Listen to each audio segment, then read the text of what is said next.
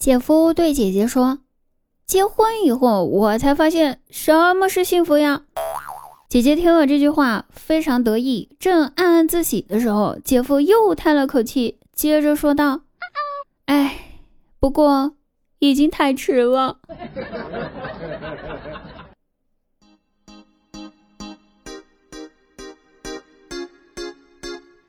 大家好呀，我依然是你们的滴答呀。喜欢滴答朋友可以加一下我们家 QQ 群幺三二八九幺五八幺三二八九幺五八幺三二八九幺五八。您听清楚了吗？每天晚上九点半打开喜马拉雅，搜索“滴答姑娘”四个字，就是这个名字啊，然后就可以进入我们的直播间和我实时互动啦，等你哦，不见不散。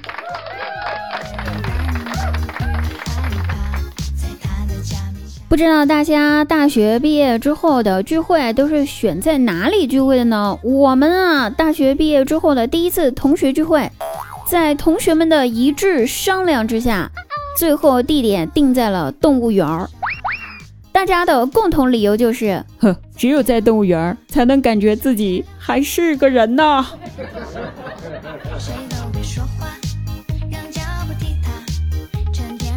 晚上又被我妈折磨了呀。我妈对我说：“你说说，你怎么还不嫁人呢？你能让我省点心吗？你都折腾了我三十几年了，还不够啊！”我懵逼了。妈妈，我才二十多岁，怎么就折腾你三十几年了？你夸张了哈！谁知道我妈听完这句话之后，继续说：“还要包括想方设法怀上你的。”那些年，妈大可不必怀不上，也别那么用力呀。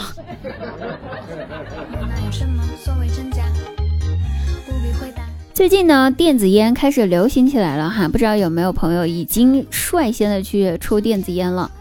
呃，据说电子烟呢健康哈，然后张大鸟呢他也买了电子烟，感觉吧还不错，所以啊走哪儿都带着。完了，昨天出门坐公交呢，他也带着，带着吧，就随手塞到牛仔裤的裤兜里面去，意思是想着想抽的时候方便拿。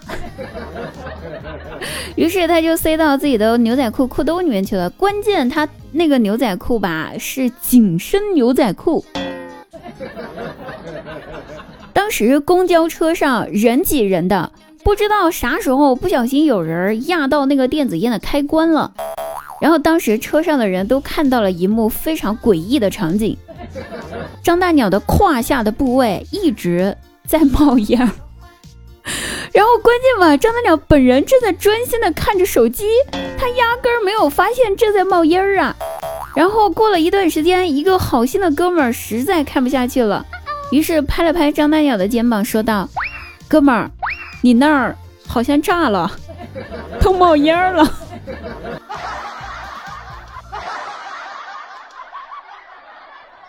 国庆的时候呢，我去参加我朋友的婚礼，然后带了我大外甥一起去的。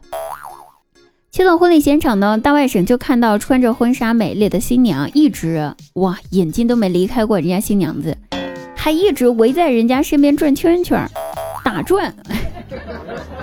最后吧，忍不住他就对新娘子说：“说阿姨，你穿婚纱真漂亮。”等你下次结婚的时候，我一定还要来看。童言无忌，童言无忌啊！呸呸呸呸呸！考完试之后呢，老师呢看着同学们的这个成绩啊，这个气儿不打一处来，于是就在班上发火了。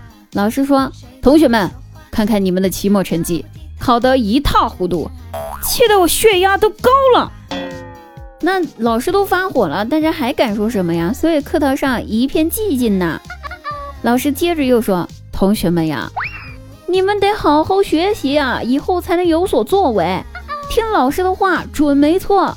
老师吃过的盐都比你们吃过的饭多呀。”这时，角落里面大外甥弱弱的声音传来了一句：“老师。”您的血压高，可能是盐吃太多了。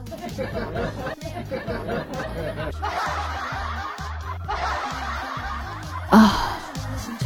别说老师的血压高了，我的血压也上来了。好了，各位朋友，本期节目就到此结束了，我们下期再会哦，拜拜。